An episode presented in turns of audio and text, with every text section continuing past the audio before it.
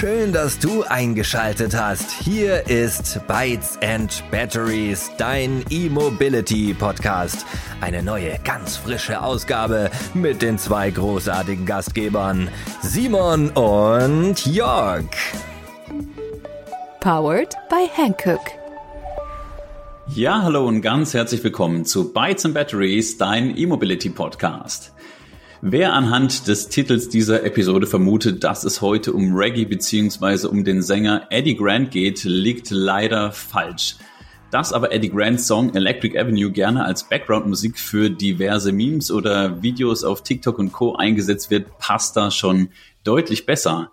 Denn auch unsere heutigen Gäste sind Freunde des gepflegten Meme-Tums und spicken ihren bekannten E-Mobility Newsletter, der ebenfalls Electric Avenue heißt, gerne mit den beliebten Bildchen seriöse Berichterstattung für eine doch sehr technische Branche kombiniert mit Web 3.0 Humor. Hm, ja, das geht. Und genau das ist wohl auch der Grund dafür, weshalb Julius Wilhelm und Yannick Metzner zu einem der beliebtesten Newsletter der E-Mobility-Fachwelt avanciert sind.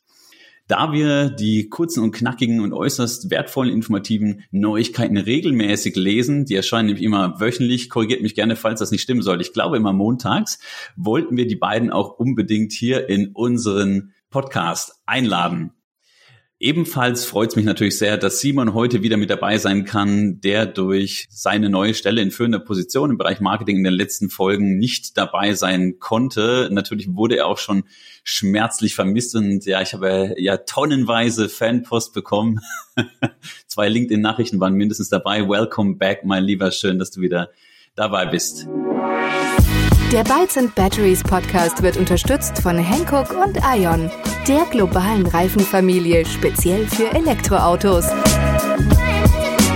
Nun steigen wir doch direkt einmal in die Vorstellungsrunde ein und wollen von Julius und Yannick erfahren, wer sie denn eigentlich sind, ob sie vom Fame ihres Formats schon überrollt wurden und aus welchen Quellen sie diese ganzen Insights überhaupt zusammentragen. Natürlich interessiert uns auch die Idee zu Electric Avenue. Also wie kamen sie denn auf die Idee, diesen Newsletter ins Leben zu rufen? Aufmerksame Zuhörerinnen und Zuhörer werden wahrscheinlich an dieser Stelle schon vermuten, dass die beiden vom Fach sind und auch schon längere Zeit im E-Mobility Business aktiv sind.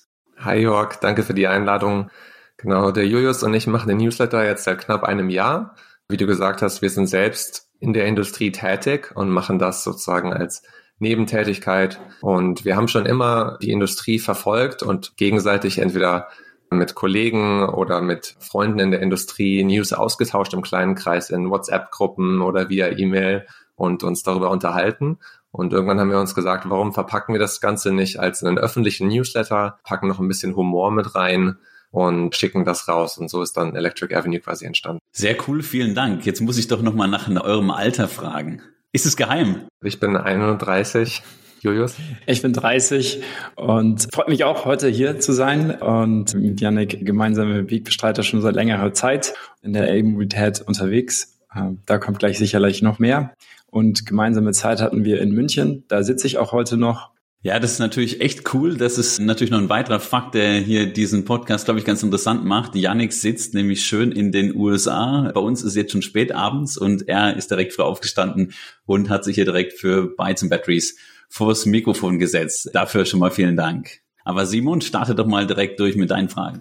Ja, auch von mir. Ähm, hi Julius und Yannick, mega, dass geklappt hat. Jetzt hat Jörg mir ja eure News immer per E-Mail weitergeleitet und ich habe erst gedacht, oh nein, jetzt noch mehr Shit in meinem Postfach. Aber tatsächlich war ich dann doch ganz überrascht und es ist auch echt cool, was er mir da geschickt hat. Jetzt zum Beispiel so Opener wie zum Beispiel Happy Monday, This is Electric Avenue, the only e-mobility newsletter that hits harder than a 5 IM Beer at the Airport Bar. Also sowas hat mich erstens mal überrascht und dann auch recht recht schnell überzeugt von eurem Newsletter. Und was soll ich sagen? Genauso wünscht man sich die Aufbereitung von Informationen im Jahr 2023. Kurz, knackig, pointiert auf den Punkt und mit einer Prise Humor. Also mega.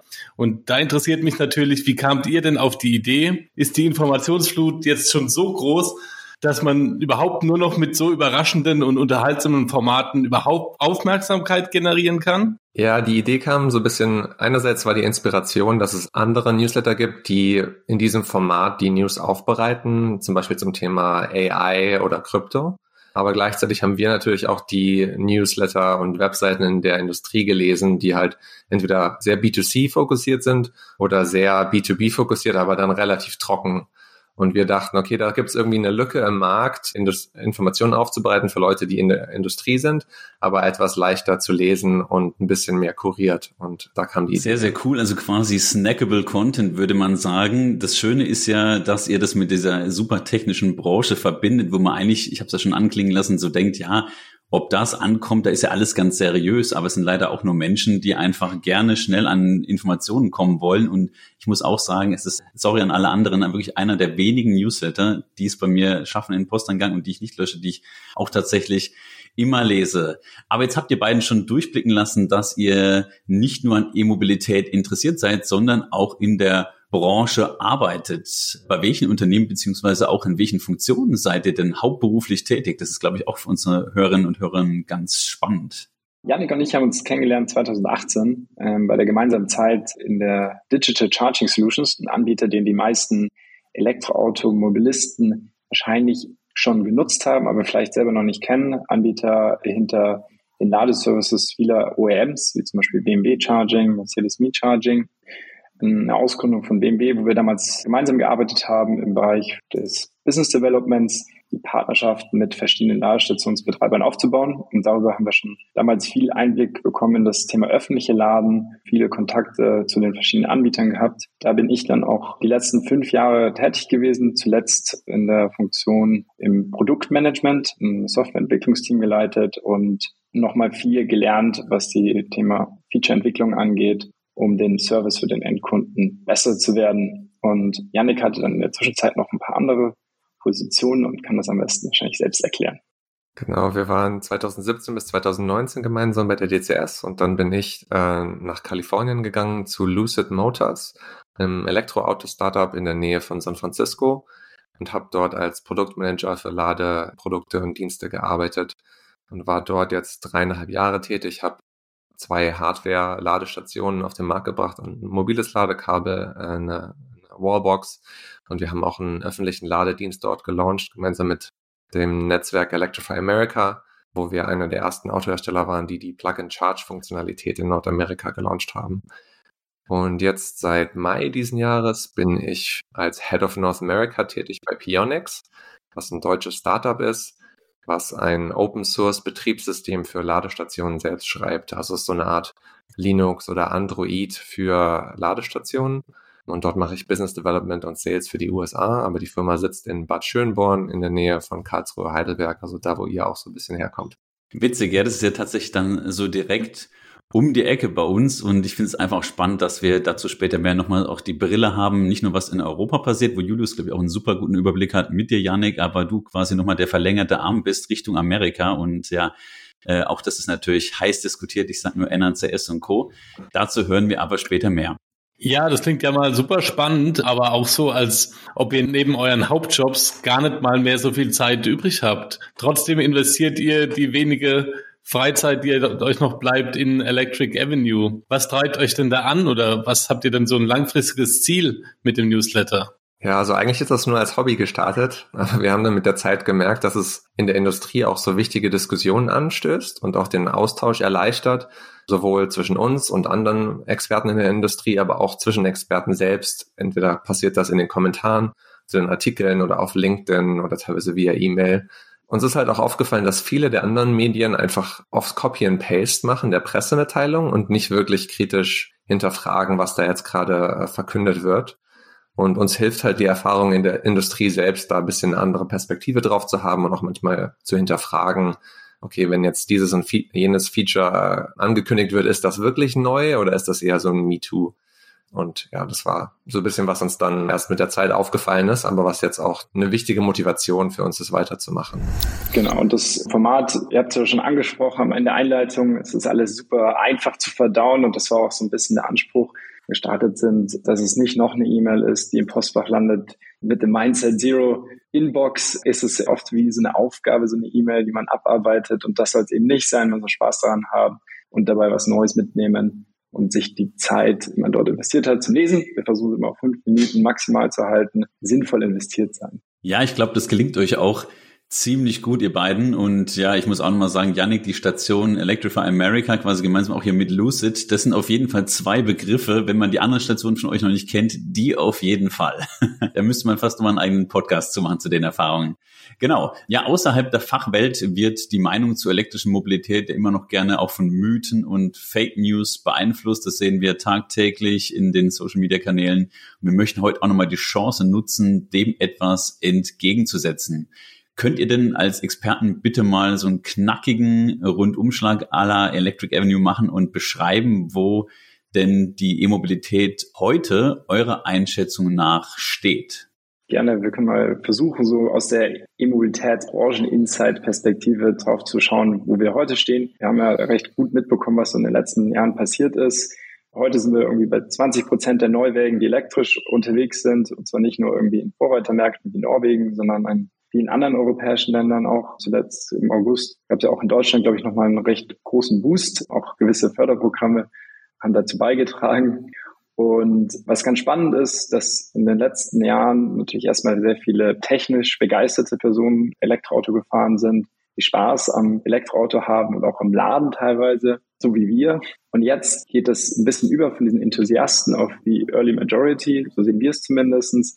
Und die sind nicht mehr ganz so leicht zu überzeugen und auch nicht mehr so gnädig, wenn mal nicht so gut läuft. Und ich glaube, das ist auch eine große Herausforderung für viele Firmen der Industrie, mit diesen neuen anderen Ansprüchen der Kunden umzugehen und Lösungen zu bieten, die eben nicht für technisch avisierte Personen sind. Und gleichzeitig sehen wir schon auch noch, dass die Industrie viele User Experience Probleme hat, teilweise zum Beispiel durch Legacy Hardware, die im Feld steht heute, wo die Treiber nur langsam die Infrastruktur erneuern, weil Ladeinfrastruktur eigentlich für 10, 15 Jahre im Feld steht. Dennoch bereitet diese Legacy-Hardware zum Beispiel Probleme in der Interoperabilität mit Fahrzeugen, insbesondere auch neuen Fahrzeugen oder Firmen under the hood müssen sich auch in der Software mit dem Support von alter Hardware zum Beispiel herumschlagen, wie alte Software kompatibel halten. Und auch die Software selber ist teilweise veraltet, muss erneuert werden, während man den operativen Betrieb hat.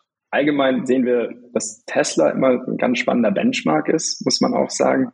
Tesla ist so zwei bis drei Jahre voraus in vielen Aspekten und hatte von Anfang an Fokus auf Software und das zahlt sich, glaube ich, heute aus, indem man Probleme zum Beispiel remote lösen kann, wo viele OMs gerade erst nachrüsten.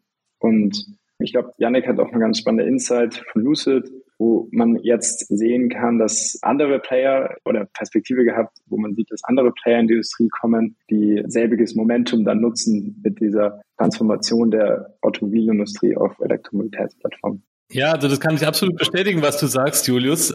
Auch aus eigener Erfahrung. Also ich war ja schon relativ früh, so 2016 oder so, habe ich angefangen, mich so in einschlägigen Tesla-Foren rumzuschlagen oder rumzutreiben.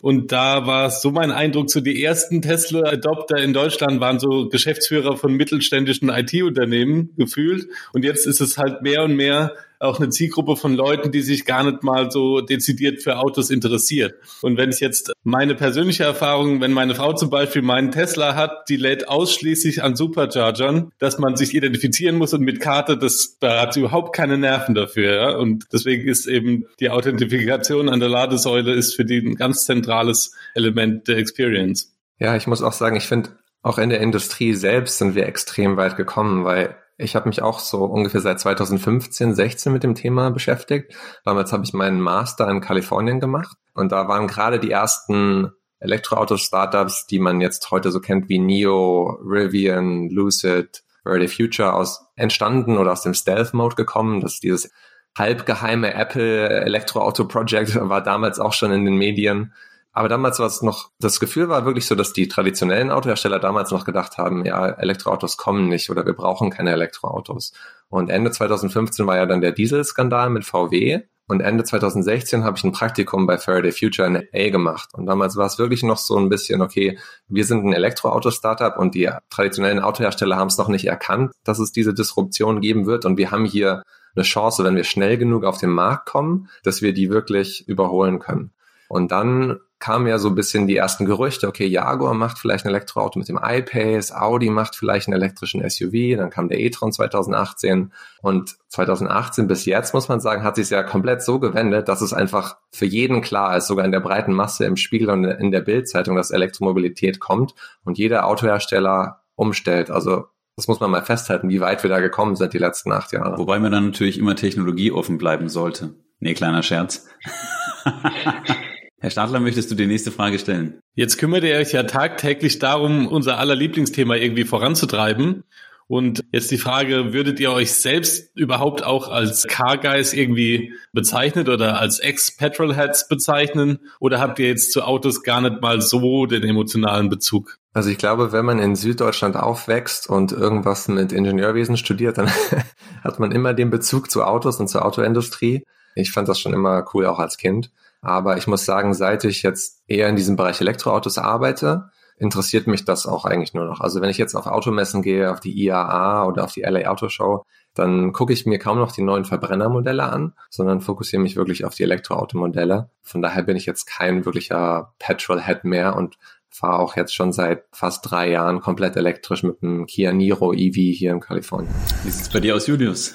Also Petrolhead ganz sicher nicht, auch nie gewesen. Ich muss zugeben, dass über den beruflichen Bezug die Affinität, sogar emotionale Affinität klar gestiegen ist, während ich mich früher so gut wie gar nicht mit Autos beschäftigt habe. Das kenne ich heute eigentlich jedes Elektroauto, das auf den Markt kommt. Und insbesondere auch die Kompatibilität und das, was passiert im Lademarkt, finde ich super spannend, verfolge auch regelmäßig die neuesten technischen Neuigkeiten, nicht nur über den Newsletter, sondern am liebsten auch als eigener Tester, der irgendwie versucht, die Fahrzeuge Autovermieting oder anderen Anbietern auszuleihen, um auch mal selbst drin zu sitzen hinter dem Lenkrad und möglichst verschiedene Modelle auch zu testen, nicht nur das Einfache wie Tesla sondern auch irgendwie neuere Anbieter, auch mal aus China. Privat dennoch überzeugt von der multimodalen Mobilität. In München ist es absolut klasse, so viele Anbieter zu haben von Sharing-Anbietern, neben natürlich dem ÖPNV. Und für insbesondere für Städte sehe ich es auch kritisch. Eine reine Transformation vom Elektro, äh, vom Verbrenner zum Elektroauto wird sicherlich nicht Probleme in der Stadt lösen denn, und auch nicht immer im nachhaltigsten Sinn von der Ressourcennutzung. Aber individuelle Mobilität definitiv dann elektrisch. Okay, super. Das heißt, wahrscheinlich könnt ihr die beiden, also Julius und Janik, jetzt nicht auf dem nächsten GTI-Treffen drücken und mal abklatschen, aber er hat natürlich dann technisch interessiert. Ich glaube aber, Simon, so ging es uns auch. Also wir waren ja tatsächlich richtige Car-Guys und fanden das beide immer spannend und natürlich kam dann Tesla und hat die ganze Welt auf den Kopf gestellt und das, was ihr sagt, dass sie zwei, drei Jahre vorne dran sind, das stimmt. Manche können mir eher denken, 20, 30 Jahre. Ich bin dem werde ja nicht müde zu sagen, wie furchtbar die Software, ich nenne jetzt nicht die Armen, die es herstellen. Wir wissen alle, wer gemeint ist mit dem lieben C vorne dran, wie schrecklich die Software ist und was mir tagtäglich in diesem Auto alles passiert. Also es ist eine absolute Katastrophe. Das ist ja die frühe Alpha-Version. Verklagt mich gerne. Nein, genau. Aber dann kommen wir mal wieder zurück. Genau, wir haben natürlich hier viel Humor im Podcast, denn euer Newsletter ist natürlich humorvoll, aber wir wollen natürlich auch nochmal die harten Themen hier beackern. Denn laut dem Ladesäulenregister der Bundesnetzagentur waren in Deutschland am 1. Juli 2023 rund 80.000 AC-Ladesäulen, also ich glaube 78.918 ist so meine letzte Zahl und äh, knapp 20.000 Schnelllader, also DC-Lader mit 18.577 in Betrieb und diese verteilen sich dann auf 1.170.000 BEVs, also reine batterieelektrische Fahrzeuge, die jetzt kein Plug-in-Hybrid mit eingerechnet ist. Das sind so meine Zahlen. Kann natürlich sein, dass das schon ein bisschen überholt ist, aber man hat mal so ein grobes Gefühl dafür. Nun ist der Schlüssel, das heißt die Anzahl an E-Autos, die sich eine öffentliche Ladesäule teilen, nicht überall gleich. Also da habe ich auch schon Sachen gelesen, wie das teilweise 100 bis 120 auf eine Ladesäule kommen. Das war irgendwo im Ruhrpott, meine ich. Und in manchen Regionen sind es eben auch nur zwei oder drei. Das heißt, das ist so ein bisschen schwierig. Wird das Deutschlandnetz denn hier Abhilfe schaffen? Diese sollen mit mehr als 1000 Standorten und rund 9000 Schnellladepunkten, also wirklich dann DC-Ladern, noch verbliebene weiße Flecken schließen. Also das könnte ja tatsächlich so der Tipping Point dann sein, endlich und der Game Changer. Wie ist denn da eure Einschätzung dazu? Also ich glaube, das Deutschlandnetz wird sicherlich nochmal einen Anschub in dem Ausbau von Ladeinfrastruktur bringen. Inwiefern sozusagen die weißen Flecken in der Landkarte geschlossen werden können, das hängt sicherlich davon ab, wie dann auch die Standortwahl aussieht. Man hat ja zumindest über die regionallose attraktive und nicht so attraktive Standorte gebündelt, was sicherlich mal ein guter Incentive ist für die Anbieter, auch an vielleicht weniger frequentierten Strecken Stationen auszubauen. Ich glaube, mit einem sag mal, heutigen Elektroauto ist es in Deutschland relativ gut schon machbar oder ist kein Problem mehr, durch Deutschland zu fahren. Und dadurch, dass vor allen Dingen an den großen Achsen, den Korridoren Ladeinfrastruktur aufgebaut wurde. Ich glaube aber trotzdem, dass wir noch deutlich mehr Ladeinfrastruktur benötigen. Die Fahrzeuge kommen tendenziell sogar schneller auf die Straße, als Ladeinfrastruktur gebaut werden kann. Das sind verschiedene Faktoren und ich glaube, die hat auch das Deutschlandnetz noch nicht perfekt gelöst. Ich glaube, in der Anforderung steht da auch drin, dass die Standorte von den Anbe äh, Betreibern gesucht werden und gebracht werden müssen. Und die Standorte ist heute schon eine große Herausforderung und die liegt weiterhin bei den Betreibern. Dennoch gibt es zumindest auch klare Suchkorridore, wo dann diese Stationen aufgebaut werden sollen.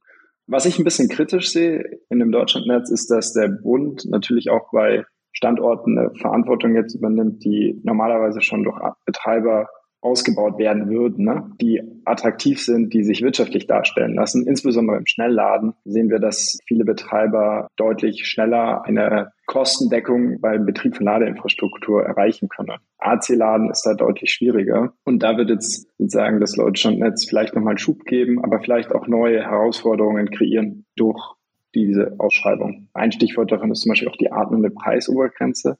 Für die Konsumenten hört sich das erstmal super an, dass man eine Preisobergrenze hat. Aber wenn wir jetzt zum Beispiel anschauen, wie wird das festgelegt, da gibt es sicherlich dann bürokratische Hürden. Ne? Und vor allen Dingen der Strommarkt sehr flexibel gewesen in den letzten Jahren. Und das muss jetzt dann auch alles durch Betreiber und gelöst werden. Super, also nicht jetzt alles Gold, was glänzt. Ich glaube, das ist ganz gut, dass man da auch noch ein bisschen relativiert und genau, Thema Strom und Strommarkt, alles sehr volatil, absolut. Janik, hast du da noch eine Meinung zu dem Thema oder sagst du, Julius, alles Quatsch, das ist jetzt der absolute Wendepunkt? Ich glaube, der Julius hat es etwas genauer verfolgt als ich die letzten ein, zwei Jahre mit dem Deutschlandnetz. Aber ich kann mich noch erinnern, als ich bei DCS war, war ich unter anderem für den norwegischen Markt zuständig. Und die hatten dort so was ähnliches gemacht, dass die verschiedene Standortlose kombiniert hatten in den Ausschreibungen und die Betreiber sowohl gute Standorte als auch schlechte Standorte irgendwo im Nirgendwo im Norden von Norway gemeinsam gewonnen haben. Und ich hatte den Eindruck damals, dass das ganz gut funktioniert hat und dass das gute Incentive-Strukturen aufgebaut hat. Okay, vielen Dank. Genau, Simon wird gleich nochmal natürlich auch auf dich eingehen, denn wir haben ja schon angeteasert, deine Erfahrungen, die liegen natürlich jetzt vor allem, weil du schon länger da bist, auch im amerikanischen Raum. Und darüber haben wir, glaube ich, im Podcast Simon noch gar nicht gesprochen, oder? Ja, aber bevor ich diese Frage stelle, noch ein kurzer Gedanke. Ähm, mich hätte jetzt vielleicht noch interessiert, ob ihr beiden in der Zukunft die Perspektive seht, dass Schnellladestandorte mit Batteriespeichern gekoppelt sind, um eben kurzfristig auf die Stromschwankungen durch erneuerbare Energie reagieren zu können. Das Thema Batteriespeicher an Schnellladestationen ist super interessant. Zum einen, glaube ich, kann es ein Problem zumindest temporär für die Betreiber lösen, und zwar Netzanschlusspunkte. Also es gab zum Beispiel vor kurzem ein Interview mit dem Markus Kroll von Ionity, hat er erklärt, dass sie in Spanien zum Beispiel Batterien nutzen, um die Standorte erschließen zu können, bevor sie die volle Leistung vom Netzbetreiber bekommen haben. Und es ist natürlich super spannend, um möglichst schnell Ladeinfrastruktur aufzubauen und zu einem späteren Zeitpunkt, wenn vielleicht auch die Marktdurchdringung höher ist, mehr Leistung dann durch das Netz zu bekommen.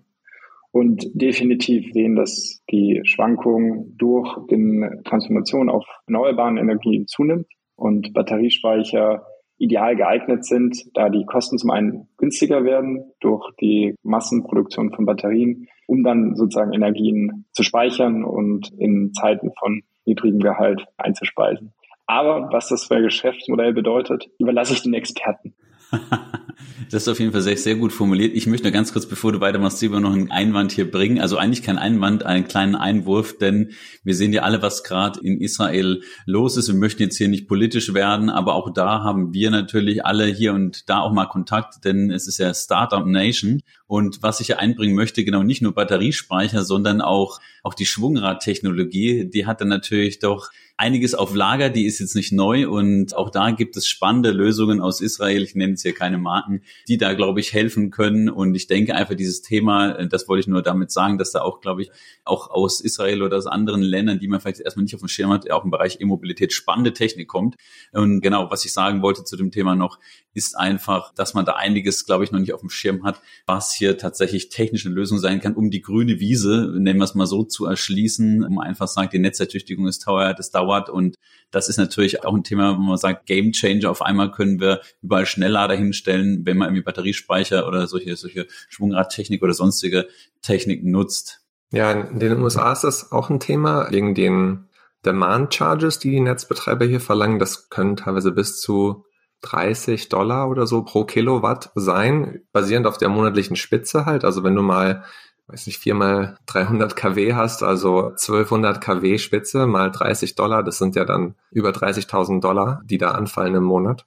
Und wenn man das abdecken kann oder abglätten kann mit Batteriepacks, dann kann das viel Geld sparen. Also Electrify America hat relativ früh in ihrem Ausbau tatsächlich Tesla-Batterien kombiniert mit den Chargern an vielen Standorten. Ich glaube bestimmt 20, 30 Prozent der Electrify America Standorte. Ja, jetzt hast du ja schon ein bisschen meine Frage vorweggenommen, Janek, weil wir wagen jetzt den Sprung über den äh, großen Teich. Jetzt mit euch beiden Branchenexperten haben wir uns jetzt schon viel mit Deutschland und der EU beschäftigt. Jetzt aber nochmal konkret die Frage, wie sieht's denn in den USA aus mit öffentlichem Laden? Ist das Ladeszenario ein bisschen so wie bei uns vergleichbar? Laden die Leute am Highway oder eher zu Hause oder wie muss man sich das so vorstellen? Generell laden die Amerikaner viel daheim. Ich glaube, 60 Prozent oder mehr der Leute hier haben äh, Single Family Home, wie man hier sagt, also ein Eigenheim mit eigener Zufahrt oder Garage, wo die Leute laden können. Aber der Markt insgesamt, also auch vor allem was das öffentliche Laden angeht, ist ein bisschen dem europäischen Markt hinterher. Ich glaube, das lag zum Teil daran, dass unter der Trump-Regierung damals relativ wenig Förderung verfügbar waren für Elektromobilität. Und dass auch am Anfang, glaube ich, viele kleinere Elektroautos mit geringer Reichweite auf den Markt kamen, die in Europa einfach relevanter waren als für die Amerikaner. Von daher, mein Gefühl ist so, dass der Markt hier im öffentlichen Laden zwei bis drei Jahre Europa hinterherhängt. Es gab auch ganz lange nur ein paar Player, die den Markt dominiert haben. Also es gibt eigentlich vier große Player im öffentlichen Laden hier, Tesla, ChargePoint, EVgo und Electrify America. Und nur drei davon sind echte sozusagen Owner-Operator, denen die Assets wirklich gehören, nämlich Tesla, EVgo und Electrify America. Das wird jetzt wahrscheinlich ein bisschen dynamischer, weil die beiden Regierungen ja, ich glaube, siebeneinhalb Milliarden Dollar verfügbar gemacht hat für öffentliche Schnellladeinfrastruktur unter dem NEVI-Programm und gleichzeitig Tesla auch noch ihr Netzwerk öffnet, zum Teil durch diesen Magic Dock Adapter für CCS-Fahrzeuge, zum Teil für die Autohersteller spezifisch, die auf den Tesla Connector wechseln. Von daher gibt es da wahrscheinlich in den nächsten Jahren mehr Wettbewerb hier. Und das Thema NACS, ihr hattet jetzt im aktuellen Newsletter auch dieses Thema drin. Kannst du vielleicht mal ganz kurz erklären oder einer von euch beiden, was das eigentlich bedeutet? Für was steht denn die Abkürzung? Und äh, natürlich auch, wie da die Entwicklung ist in dem Bereich. Schwappt das zu uns rüber? Das ist ja immer so ein bisschen weltweit auch. Es geht eigentlich um Ladestandards, dass man sagt, hey, können wir nicht alle einen Standard haben? Nun ist es halt so, es ist gar nicht so einfach zu sagen, dass man sich da komplett global einigt und vielleicht auch gar nicht so sinnvoll. Genau, was ist denn NACS und was ist eure Meinung zum Thema äh, Standards, die sich durchsetzen könnten, global. Genau, NACS steht für North American Charging Standard. Erstmal nur ein Begriff, den Tesla erfunden hat in einem Brainstorming-Meeting. Aber grundsätzlich war es so, es gibt den CCS-Stecker, das Combined Charging System, was immer schon ein internationaler Standard war unter IEC und ISO. Der ist leicht unterschiedlich in USA versus Europa, weil die USA ein einphasiges Stromnetz haben und Europa dreiphasig. Und Tesla hatte schon immer ihren eigenen Schnellladestecker in Nordamerika, der, ich glaube, objektiv kann man sagen, kleiner, leichter und schöner und einfacher zu benutzen ist als CCS. Aber das war immer so ein Problem hier, dass halt keine wirkliche Interoperabilität zwischen den Stationen da war, allein schon vom Steckertyp her, aber zusätzlich auch noch mit Softwarelösungen Tesla das Netz nur für ihre Fahrzeuge beschränkt hat. Und dann vor ungefähr einem Jahr hat Tesla gesagt, okay, wir öffnen jetzt unseren Steckerstandard und wir öffnen auch unser Netzwerk für Fahrzeughersteller, die auf unseren Steckerstandard wechseln. Es wurde erstmal in der Industrie größtenteils belächelt. vor allem weil in Europa dieser Streit schon länger entschieden wurde, indem die EU einfach gesagt hat, alle öffentlichen Ladestationen müssen den CCS2-Stecker nutzen. Aber dann halt Ford als erster großer Autohersteller gesagt, dass sie tatsächlich auf den Tesla-Stecker wechseln. Und das hat dann so eine kleine Welle ausgelöst, wo wirklich mit ein paar Autoherstellern, General Motors war darunter, eine kritische Masse, kann man sagen, erreicht wurde. Und jetzt sieht es so aus, als ob wirklich in Nordamerika die gesamte Industrie auf diesen Tesla-Stecker wechselt, dann unter dem Begriff North American Charging Standard. Und der wird jetzt auch aktuell von der SAE, der Society of Automotive Engineers, in den USA als formeller Standard rausgebracht. Vielleicht die wichtige Botschaft, die wir trotzdem auch hier platzieren würden, ist das Thema für Europa durch die Standardisierung, frühe Standardisierung in der EU keine Rolle spielen wird. Auch Tesla ist sagen für Europa auf den CCS2-Standard gewechselt und hat den auch etabliert in seinen Fahrzeugen und auch an seinen Stationen. Bis heute können ja schon Elektroautomobilisten in Europa auch an Tesla-Stationen laden. Und ich glaube, ein wichtiger Faktor ist, die Diskussion ist sehr stark über diesen Formfaktor des Steckers. Und Yannick hat schon angeteasert, die Software dahinter ist eigentlich das Entscheidende. Und Tesla hat sich da auch schon sozusagen den internationalen Standards angenähert gehabt, weshalb überhaupt diese vergleichsweise schnelle Zeiten realisiert werden können. Also viele Hersteller haben schon angekündigt, 2025 nativ diesen Stecker zu integrieren in ihren Fahrzeugen. Deswegen vermuten wir, dass viel der Kommunikation zwischen Fahrzeug und Ladestation bestehend und genutzt werden kann, auch abgesehen von dem Formfaktor. Okay, cool. Heißt, insgesamt ist es aber eine gute, ich sag mal, Entwicklung, weil sich die Industrie insgesamt annähert. Total spannende Einblicke, die wir so jetzt, glaube ich, hier auch noch nicht hatten. Ich versuche das mal so Meme zu formulieren. Es wird, wird, jetzt schwer ohne Bild. Ist quasi EV-Hersteller weltweit, ja, CCS ist gesetzt, Ford, hold my drink.